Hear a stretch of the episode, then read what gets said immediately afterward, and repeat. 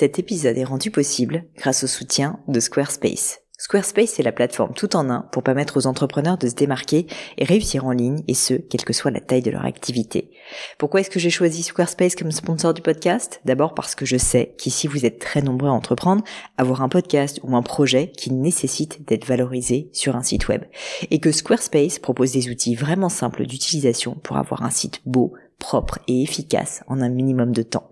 Quelques exemples de fonctionnalités, des templates de sites web personnalisables et adaptatifs pour créer des sites beaux et design en un temps record, l'outil email, le nerf de la guerre pour développer votre activité et communiquer avec vos clients, ou encore leur outil SEO intégré pour émerger sur Google sans être un produit métier. Alors si vous voulez donner à votre business toutes les chances de se développer, je ne peux que vous recommander d'aller sur le site squarespace.com. En plus, Squarespace vous offre moins 10% sur votre première commande de site web ou de domaine avec le code Pauline. N'hésitez pas et rendez-vous sur squarespace.com, code Pauline.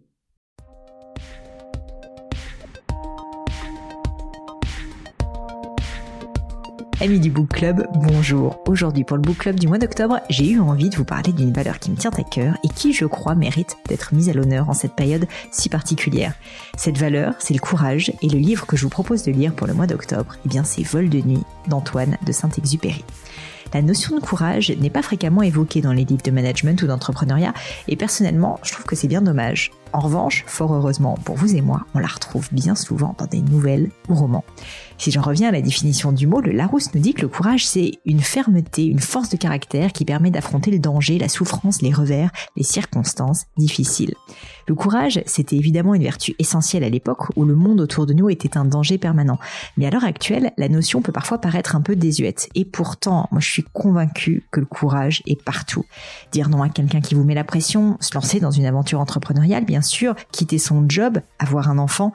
Ce que j'aime dans la définition du courage, c'est qu'elle n'exclut pas la peur. Le vrai courageux, il n'est pas complètement inconscient. Il voit le risque où le chemin se met d'embûches devant lui. Il le jauge et il prend quand même la décision d'y aller.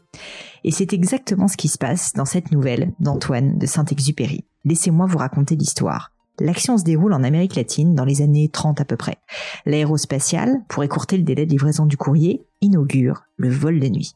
Rivière, le responsable du réseau de l'aérospatiale, est animé d'une vraie mission, délivrer le courrier coûte que coûte à leur destinataire malgré les risques que cela comporte.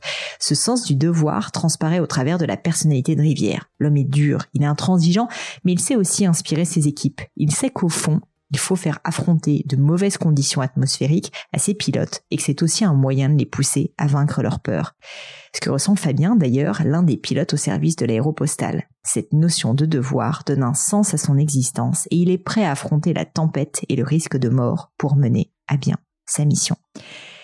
Je vous laisse découvrir la suite et m'en dire plus si vous lisez le fameux Vol de nuit d'Antoine de Saint-Exupéry.